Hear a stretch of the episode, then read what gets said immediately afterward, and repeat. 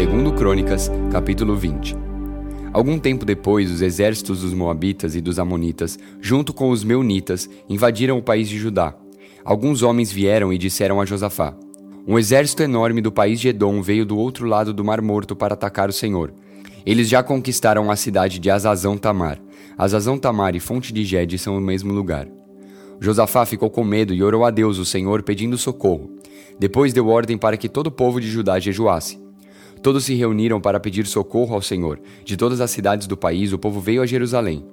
A gente de Judá e de Jerusalém se reuniu no pátio novo do templo, e Josafá se pôs de pé no meio deles e orou assim: Ó Senhor, Deus dos nossos antepassados, tu és o Deus do céu e governas todas as nações do mundo. Tu és forte e poderoso e ninguém pode resistir ao teu poder. Tu és o nosso Deus. Expulsaste os moradores desta terra de diante do teu povo de Israel e deste a terra deles para sempre a nós, os descendentes de Abraão, teu amigo. O teu povo tem morado nesta terra e aqui construímos um templo em tua honra.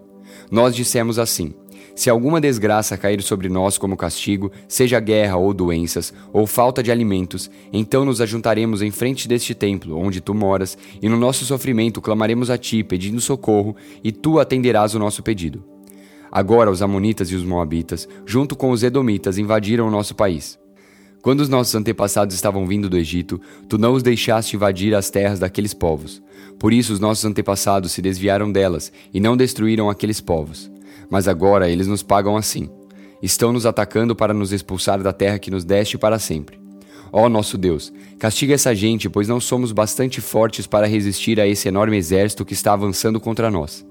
Não sabemos o que fazer e olhamos para ti pedindo socorro. Todos os homens de Judá estavam ali de pé em frente do templo, junto com as suas mulheres e os seus filhos e até as crianças de colo. De repente, o Espírito de Deus desceu sobre um levita que estava ali no meio do povo. Chamava-se Jaaziel e era descendente de Asaf. Jaaziel era filho de Zacarias, neto de Benaías, bisneto de Jeiel e trineto de Matanias. Jaaziel disse: Povo de Judá, moradores de Jerusalém e rei Josafá, prestem atenção. Escutem isso que o Senhor Deus diz. Não se assustem, não fiquem com medo deste enorme exército, pois a batalha não é contra vocês, mas contra mim. Amanhã vocês os atacarão quando eles vierem pela subida de Ziz. Vocês se encontrarão com eles no fim do vale que dá para o deserto de Jeruel. Quando os encontrarem, vocês não precisarão lutar. Fiquem parados ali e verão como o Senhor Deus salvará vocês. Povo de Judá e moradores de Jerusalém, não se assustem nem fiquem com medo.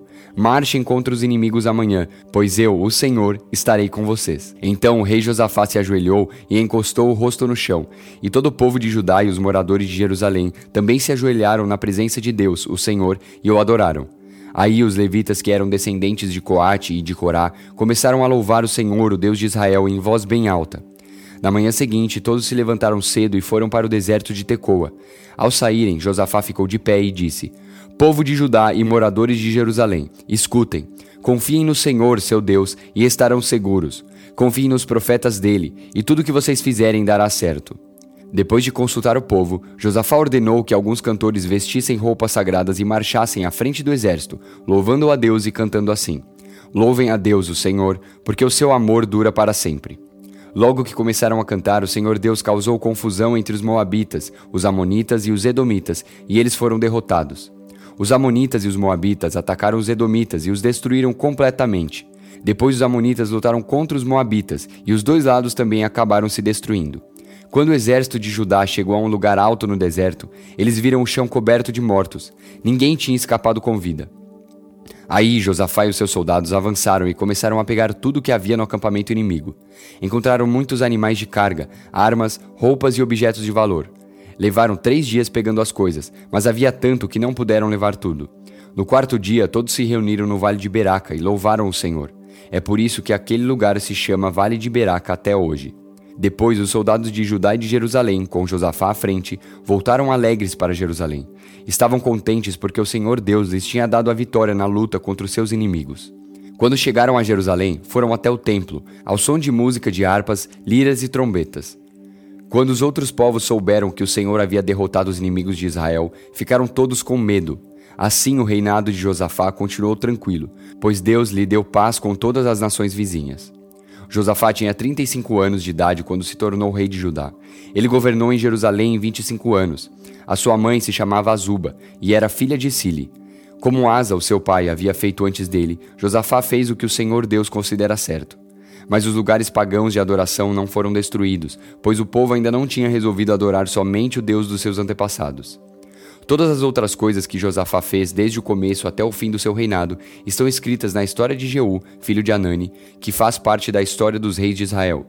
Mais tarde, o rei Josafá se tornou aliado de Acasias, rei de Israel, que vivia uma vida cheia de maldade. Eles fizeram um acordo para construírem navios que fossem até a Espanha. Os navios foram construídos em Ezion-Geber, mas Eliezer, filho de Dodavá, profetizou contra Josafá o seguinte: O Senhor Deus vai destruir o que o Senhor construiu, porque o Senhor se tornou aliado de Acasias. Os navios se quebraram e não puderam ir até a Espanha. Salmos, capítulo 78, versículo 56.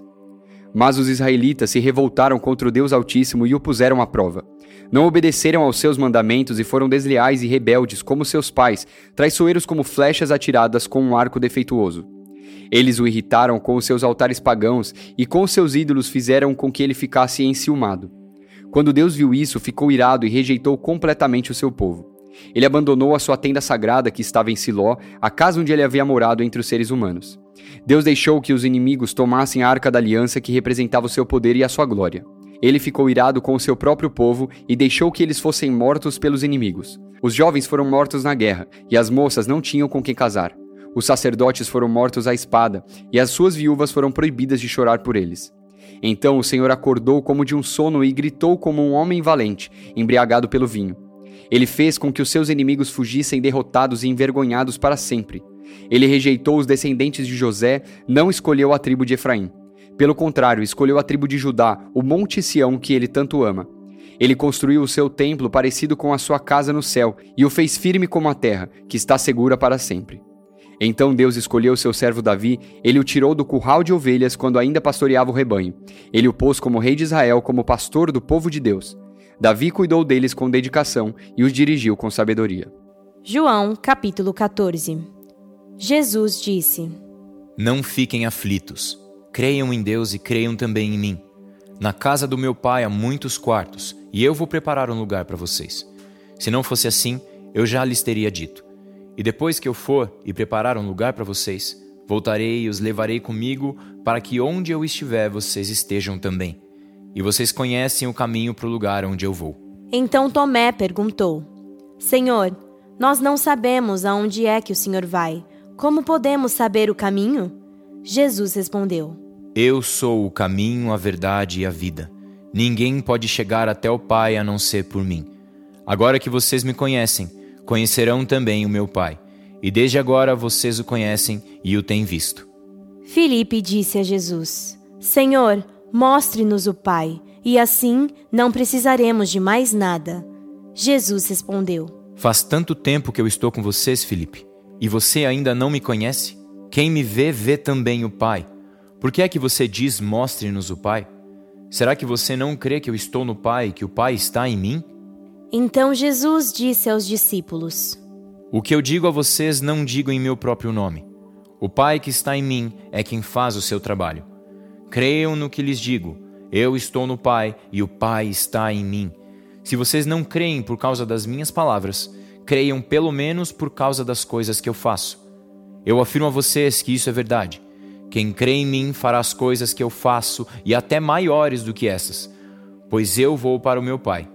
E tudo o que vocês pedirem em meu nome, eu farei, a fim de que o Filho revele a natureza gloriosa do Pai. Eu farei qualquer coisa que vocês pedirem em meu nome.